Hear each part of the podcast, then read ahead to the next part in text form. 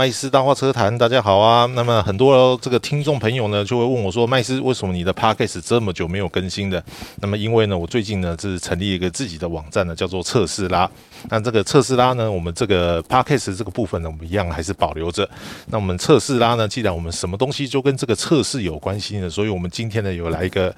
在这个节目里面呢，我们也特别设置了一个叫做贵宾室的这个单元。那么贵宾室这个单元来的，当然一定要是贵宾了。所以，我们今天的第一集呢，我们就为大家邀请到了这个，就是号称全台北市最机车的议员 李明贤议员好。哎，这算是学弟了哈。麦斯是我文化大学的学弟哈。呃，麦斯好，各位听众朋友大家好。OK。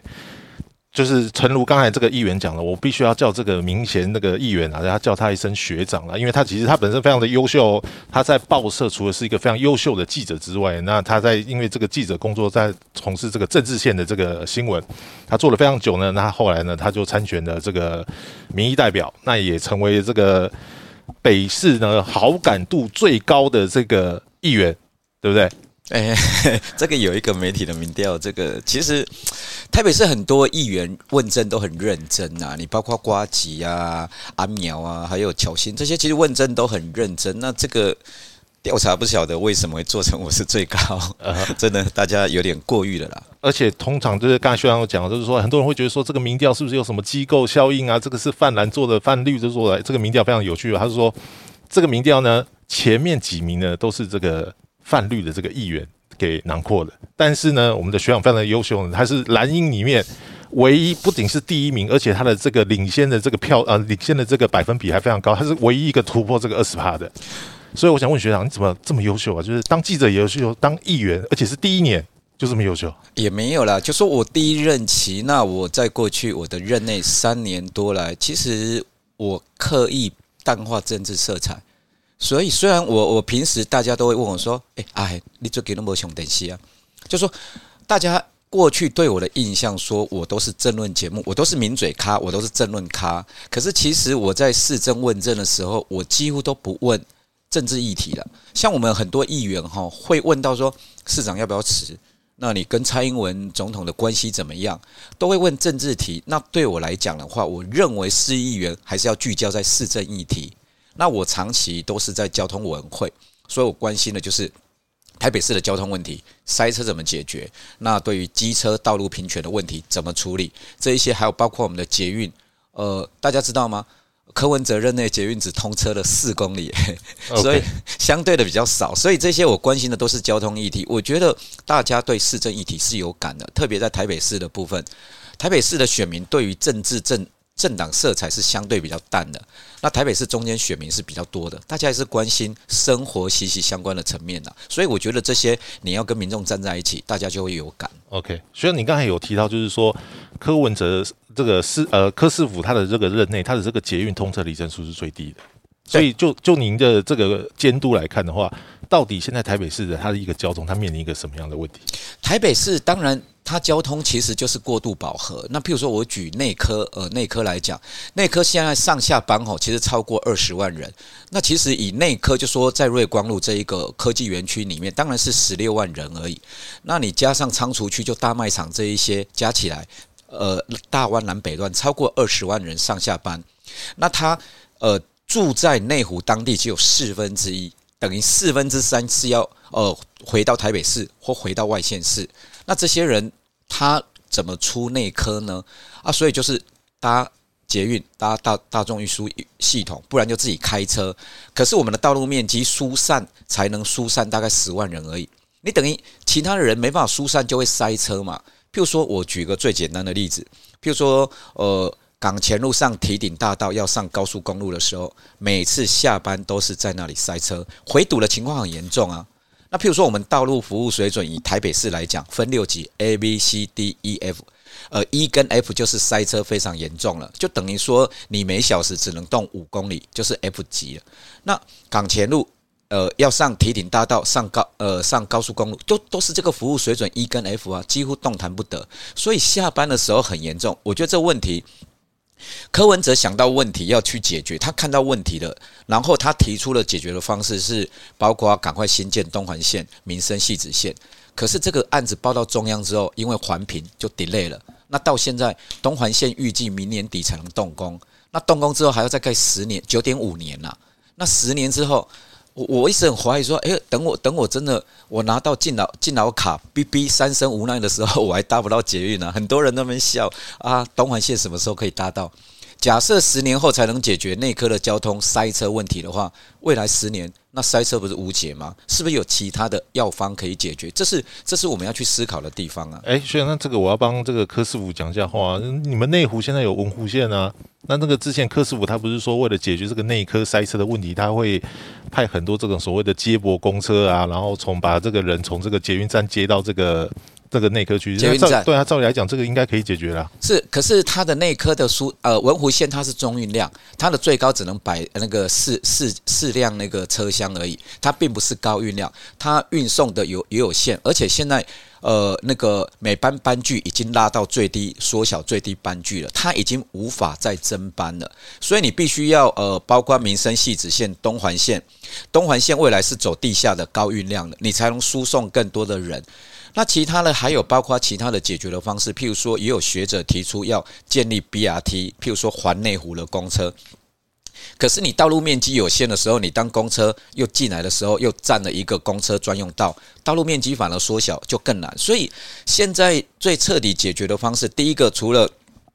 除了未来东环线之外，还有人建议说，希望在港前路过来增加一个港前大桥，让它可以疏散。这柯文哲也也。我在议会咨询的时候有提过，那柯市长也有认真的去考虑了，他甚至有做了找学者专家做了可行性评估，那这个预算要大概六十亿台币。那前后端的话，因为过了台北市，呃，过了台北市这一端，又卡到那个一个学校，呃，那个那个有一个学校的校地。那另外在内湖端这一边又有自来水厂、污水污水水厂的相含，就说如何避掉两边的工程端的问题，其实技术上可行，可是预算是相对高，六十万、六十亿。那柯师傅认为说，至少目前是没有列入考量。我认为啦，下一任市长要把这个列入列入。考量范围内了，因为一座大桥增加的话，呃，把内湖可以多一个疏散，把人人潮疏散出来。我觉得这一部分交通是有方式可以去做解决。那第三个，如何透过租税优惠，让内科的内科的厂商，让他那个上班期间。让他时间把它，譬如说用用阶梯式的方式。现在譬如说九点上班，我知道有些内科厂商是十点甚至十一点开始上班。这个如何用奖励的方式让他们上班可以错开？这个也是一个可以努力的一个方向啊。其实像这个内科的交通，我们汽车媒体也非常的有感，因为我们其实大部分的这个车厂的总部或者公关公司现在都是在内湖，包含 B N W，他们其实都是在内湖。所以我们在试车的时候呢，我们现在跟他约时间呢，我们也非常的聪明。我们都跟他约十点以后哦，不会为为什么？因为我跟他约九点，我们跟他约九点的时候，我大概通勤时间要两个小时，嗯哼，因为我要从板桥过去，我要走这个这个市民大道，市民大道，市民大道我先塞一段，嗯，对啊，到了内湖之后，下了这个高架桥之后，还要再塞一段，因为我才能绕进去嘛。还车的时候呢，也非常有趣哦。我们还车的时候呢，照理来讲就是通常都是五点，就是六点那个时候大家还车，我们大概三点就还车，为什么？因为你太晚还车，等下回去又再塞一次。所以那个是非常恐怖的一件事情。所以后来公安公司只要约那种怎么早上九点试车的、八点试车，都会被媒体骂，你知道吗？就是说，哎，那个时候正在塞车，哎，我们所有人就是全部都耗在塞车上面就好了。所以我觉得那会儿的交通真的蛮可怕的，因为车多了，人也多，对，而且这些总部都车子总部都在内湖。我我在内湖开车，我就很小心了。有一次，譬如说瑞光路啊、港前路旁边有几台名车，譬如说 M 牌的玛莎拉蒂啊，对，他们都在试车。有时候不小心哇，如果 A 到他的屁股就完蛋了，所以在那边开车要特别小心。OK，所以那么除了内湖之外哦，那因为我们知道学长你是港湖区的这个立委，那南港这个部分，南港部分这个柯文哲他有所谓的这个所谓门户计划嘛？对。那可是又有人去批评说，其实这个门户计划就是好像有点荒凉。也倒不是荒凉了，我觉得柯文哲任内，你不能说他完全没有建设。柯文哲任内就是推动了两个门户计划，一个东区门户计划，一个西区门户计划。西区当然是双子星嘛，让西区复兴。那双子双子星现在开始，呃呃，包括红会集团标到开始新建。那东区门户计划，它最主要就是包括生技园区，还有包括南港展运站整个周遭，还有包括北流。呃，还有甚至未来，包括北流这一这一个从昆阳捷运站整个串流过去，包括原本南港轮胎这里，整个串流过去，我认为未来哈，我先举例了，在疫情疫情之前啊，就说疫情还没起来的时候，民国一百一百零八零九年，南港南港捷运站哦。它的进出口的人旅客成长百分之九十九，接近百分之百，是所有捷运站进出口最多的一站，也代表说有人潮就代表有有有商机嘛。说呃南港站出呃进出口人口呃屡次成长那么多的时候，代表南港站这边是有商机的，所以未来包括东区门户计划。是否那么多资源投入在这里的时候，代表说未来南港的发展是前景可期。台北市十二区里面，南港是人口倒数第二，它是十一万多，呃，最少的了，它是十一万多。倒数第二的是那个大同区，所以南港跟大同相对都是比较属于传统，呃，不能说落后，比较老旧的传统社区了。那透过呃东区门户计划。轴线翻转的时候，所有的市府资源投入在这里，我认为它未来有可能形成新的东区了。只是说柯文哲资源投入在这里，这一两年又遇到疫情，确实大家看出来变化好像不大。可是我认为，呃，南港未来发展前景可期啦。所以包括生技生技园区，所有上班上班族都在这里。你知道南港现在新的房子，新的房子现在都是九十万起跳，甚至到。东方世界明珠那都超过一百万嘞，所以南港的房价起来的时候，未来这些商机其实带动起来，呃，所以柯文哲的东区门户计划，我我认为说需要时间再去酝酿，未来这边呃人潮车潮商机四起来，特别是南港捷运站，它是呃四铁共构，还有包括捷运高铁这一些，它一定可以带动起来，只是说未来包括北流之后，整个相关的要去进驻之后，譬如说。北流它要设计成为其他的，包括音乐流行中心相关的呃音乐团队，呃，包括团队有没有进驻，未来会变成一个音乐音乐流行的一个文化的重镇，这个是有它的商机存在的啦。因为我觉得南港它其实这个地方非常特别，是第一个它进东区快，对，它其实离新义区非常的近，对。对，那另外一方面来讲的话，你看，就像刚刚才议员讲的，它其实是四铁公构，是。可是呢，啊，这样现在有个北流中心，对，还有个瓶盖工厂，对不对？可是呢，你现在的感觉，你就觉得说，它好像什么都是新的，对，但好像没有串起来。嗯，因为我曾前一阵子我才去这个瓶盖工厂里面，因为刚好那边有个展览，我去看。结果去的时候，人奇怪，也是个十二点，我想说会不会太早来，或者什么？车子是蛮好停的，因为它旁边其实停车格蛮多，可是。罗香郎，那还呢？我刚调了一个资料，北流呃那个瓶盖工厂设立到现在只有一个月赚钱，其他每个月都赔钱啊。所以前阵子有一个咖咖啡要要撤柜，就是这样子啊。这是炒了，就说呃市政府当然疫情受到很大影响，可是市政府在规划这一些南呃东区门户计划的时候，甚至瓶盖工厂，就说它有一个有一个项目进去了，可是就说躯干在了，它没有把。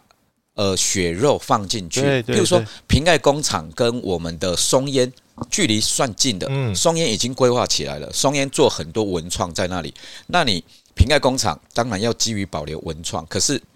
你有没有结合在地特色啦？瓶盖工厂给大家的特色，当初做瓶盖的嘛，那你有没有结合当初瓶盖的这些文创，真正弄起来？我有，我有去瓶盖工厂看过啊，他他的那些文创有有卖酒的啦，有卖衣服的啦，就感觉跟瓶盖没有。连接跟在地没有连接起来，没有在地特色了，好像我们去很多老街一样，老街卖的东西都一样啊。我觉得比较可惜啦。如果瓶盖工厂跟瓶盖它本身是有比较连接的，大家知道去哦，因为南港瓶盖工厂只有只此一家，别无分号的话，大家就会一直想去嘛。我觉得市政府在做规划的时候少了这一点。文创或比较一个原原创性的一个东西了，这个未来我下一会期就说开之后，我会再咨询这个东西，如何让南港在地真正的特色起来，这个是可以再再做一些多一些多元的规划了。所以刚才学长你讲那个重点就是，现在南港给人家感觉真的就是什么都是新的。你说这个北流它很新啊，对不对？平安工厂它很新啊，而且说实在，它的硬体设备真的不错。对，包含你看平安工厂它的厕所，它其实是非常干净的。嗯，但是你就觉得说，哎，它明明。一个马路之隔，它其实就是一个商场，嗯，就是车站那个商场嘛。啊，感觉就是，哎，好像人流也没有倒过来，就变成说，哎，在商场这边人逛着，我就是在商场这边逛完之后，哎，我就搭捷运我就走了，我就回家了。啊，我未来说，哎，平安工厂有没有什么展览可以看一下啊？或者说有什么这个义文活动啊，我可以来看一下，就变成一个生活圈一样，因为现在感觉好像比较做的比较好，大概就是比如说像松烟，嗯，哦，他可能跟整个附近周围这些店家啊，或者说，哎，我可以来这边啊，完美啊，这个打卡拍照之后呢，我可以到这个松烟看个展览，或者说我们现在的这个八德路的这边，哦，那可能这个整体的规划性就比较强，那可是南港就会就是好像就有点觉得说，哎，怎么感觉什么都是新的？但是好像就没什么人气，就说它还没有完全连接起来了。譬如说，你从昆阳捷运站下车的时候，你到北流中间这一段是空的。那未来如果包括一些艺文表演团体进驻之后，它会变成一个呃艺文聚落。比如说，它中间有一些呃，包括以后乐器商店啊这些变成聚落，它聚还没有形成一个聚落化之前，就说啊，大家去北流听完一个演唱会之后就结束了，然后就。我我也去北流听过九幺幺演唱会啊，然后就也是走到昆阳捷运站搭车就离开了。嗯，中间是一个锻炼，一个空的。那如果北流，如果你听演唱会，譬如说，呃，你晚上要去听北流演唱会，那中间还有空档时间怎么怎么办？你可以去平盖工厂一工厂参观啊。那平盖工厂参观，那旁边如果又有商店又有晚餐，那你就可以串流起来，就说你变成一日生活圈，变成一个新的一个文化重镇，或或新的一个艺文中心。现在感觉起来开始规划而已，万不万事起头难了。就说它有目前我认为规划这个方向是对的，只是说。如何把灵魂、把血肉丢进去，把它整个变成一个聚落化？所以中间还有一些环节还需要放进去了。OK，所以因为你这呃号称是这个港湖发言人，对不对？那就目前你这样觉得，你觉得内湖的交通问题比较好处理一点，还是这个？南港这边的这个发展会比较好处理，我觉得这两个是环环相扣的。对，因为内湖南港是生活圈呐，那当然南港跟信义区又又很接近。那如果南港发展起来的话，它整个居呃部落是会在一起。我觉得第一个南港它发展会快，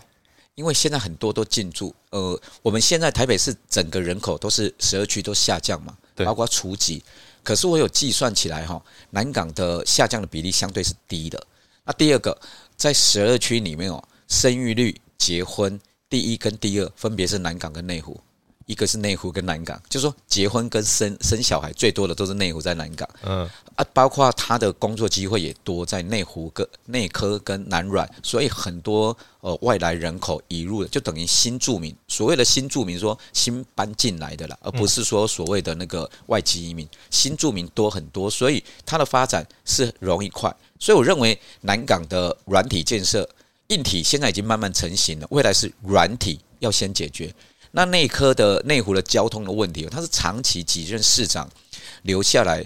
呃，当然可以说历史共业啦，因为早期从马总统规划、马市长任内规划，它内科是变成一个轻工业区，就说修理汽车这些轻工业区，那慢慢变成一个高科技产业的时候，这些呃，包括人流资金密集的时候，人潮等于超过它的都市计划饱和容饱和的一个情况底下，要解决需要一点时间呢。我我认为也这不是三五年内就能解决了，需要一点时间来处理，而且目前能。做的包括，譬如说我在内科，呃，沿线我也争取增加了十五个、十六个义交。那你只只增加义交，甚至科技执法，这些只是技术上去做解决而已啊。你要彻底的解决，第一个捷运东环线有通，民生系系子线有通，那甚至如果你多一港前大桥，这些才有彻底有办法去解决。可是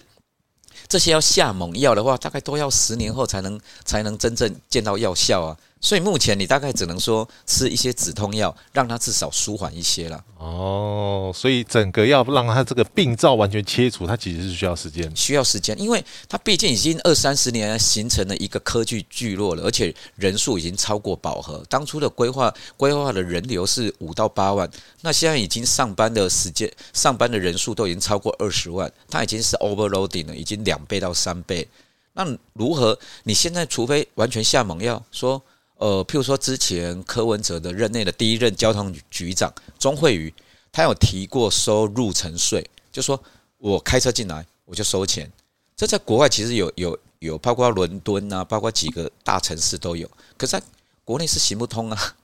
这因为至少现在国内的民意的反弹，现在入城税显然是有它的难度嘛，所以你现在要立即下猛药，大概大概行不通了，所以还是需要时间来来来来来来来处理这个交通的问题。所以，学长，你认为，因为接下来即将台北市长要选举了，嗯，不管下一任的这个市长是蓝的、是绿的、是是什么的、是什么颜色的，你都认为内湖这个交通是这一个未来的市长他一个市政的重点，大家得解决。你不论蓝绿白都得解决，因为交通不分蓝绿啊，每一个人都要开车，每个人都要骑车，每一个人都要坐公车，都用得到啊。所以，依学长您您的这个看法来讲的话，只要这个市长他讲说说，接下来我担任市长，我的任内，不管是一任还是两任，我的任内可以解决内湖交通的问题。你觉得两任的这个八年的时间是有可能吗？还是说，如果说我们听到这个话的话，这个市长可能就是在讲干话？我觉得要负责任的讲说如何去舒缓内湖的交通了，而不是说我要彻底解决内湖的交通。对，如果他这样讲，就有点不负责任了。这样讲就是干话。至少要有一个具体的指标，譬如说，我我我请我的助理去前阵子去去做了一些功课，就说，呃，台北市有他们在计算塞车指数的话，会从干道主要的干道，譬如说中孝东路叫干道，铁岭大道叫干道，我们罗列了几条，目前有列入统计在计算车流的干道，就说。我要计算在历任几年几年，呃，每一年历年来的塞车的指数，就说它的服务水准啊，服务水准情况是怎么样？柯文哲任内到结束的时候，他的服务水准是维持一样的，没有改变。那其实有，可是有几个干道是变差的，等于说它塞车变严重，我就用数据去做嘛。那我把几个内湖的干道调出来，就说我希望。至少，如果我连任之后，我未来四年我做什么方式可以打把他的服务水准维持住？那至少不要恶化，而甚至有可以把它舒缓。如果这样做的话，代表哎，我我有个量化指标去兑现说我的承诺嘛。所以我也希望，呃，哪一个市长说，不论是呃蒋万黄珊珊，甚至民党有可能的陈时中，他提出一个具体的方案。那民党也有可也有原本的目标人选一个林佳龙，他也提出一个松山线延伸到内湖。可是，这个不在原本台北市的规划里面啊，因为松山线它没有做延伸的一个计划，等于说松山线到松山站就结束了。为什么？第一个，它跨不过基隆河；第二个，它基隆河底下如果要延伸的时候，它地下管线太多了，会跟当初文湖线到底要盖 Skyline 走走走中运量的高架或走。高运量的那个地下走地下的话，那颗管线太多，所以当初为什么呃文湖线没有走地下的原因？因为如果走地下的话，一公里要五十亿，那如果是走高架的话，一公里是造价是十五亿而已，差十五亿了，所以差了三倍，差了到四倍，所以这个考量的因素很多了。现在只能说只有蓝线可以延伸，那松山线没办法延伸。我觉得说。要担任市长了，是不是有一个宏观的一个计划？那至少，譬如说内湖交通，如果东环线还没盖之前，有没有其他的方案？港前大桥要盖吗？或者有其他的一个方式？譬如说，也有人提出来，像柯文哲那时候跟我讨论是说，那桥先不要盖，我们先找呃国防部国军来盖贝利桥，先试试看。后来我跟他跑到桃园工兵去看，我们的贝利桥太短了，不够搭桥啊，所以后来这个方案也放弃了。柯文哲至少愿意去尝试，那我觉得，呃，未来三个市长应该有提出解决交通的一个方案出来。OK，所以除了捷运之外，需要你觉得港前大桥它是一个值得去尝试、值得去思考的一个方向，去解决？是所有可行性评估出来，港前大桥有。搭之后，它对于车流的舒缓，特别对于内科的舒缓，包括呃内科出来要走港前大桥，要要上呃要上那个提顶回到市区，至少可以分流嘛。我要回到市区，回到松山或回到新义，你舒缓，那要上高速公路就一个就等于是分流了。这这是一个分流的概念了，只是说愿不愿意做了，就说那是否会因为市府一年的计那个预总预算大概一千八百亿嘛，接近两千亿而已。那盖一座桥，五十亿、六十亿，他愿意做吗？那做了，他的成效是怎么样？我觉得是否当然钱会花在刀口上了，可是还要计算说它的成本，呃，愿不愿意解决内科交通？那因为毕竟内科的产值一年五兆六兆，对台北市也贡献这么多。愿不愿意解决交通的问题？我觉得也是市长他要去做，新任的市长要去做整个评估了。OK，所以呃，简单的我再总结一下，大概内湖的交通它的问题就是，第一个它发展的太快，嗯，所以变成说它就像一个呃水塘或者水库也好，它瞬间的这个水一下在这个时间涌进来之后，我要宣泄的时候呢，我的管道又不够多，对，所以我就开始慢慢塞，慢慢塞，慢慢塞。对，所以现在学长的意思是说呢，如果我要解决这个内湖交通这个问题的话，第一个就是我要么是盖桥，不然我盖捷运。加管子，啊，把这个管子把这个宣那个淤积的水我才能宣泄出去，不然我每天要来这边上班的人就是这么多，对，我下班要出去的人也是这么多，所以。比如说，包含这个，我错开这个上下班时间，诶，这个也是一个方法。那但是呢，最主要就是我要加更多的这个管子来来来去帮助他。对，OK，好，那我们节目的这个第一阶段呢，我们就是先谈到这边呢，因为我们今天非常难得能够访问到这个明显议员呢，那我们还有很多的问题要问他呢，那我们就把这个问题呢，我们把它放在。下一个呃下一个阶段的节目呢，那我们今天的节目就先到这边喽，谢谢大家。拜拜。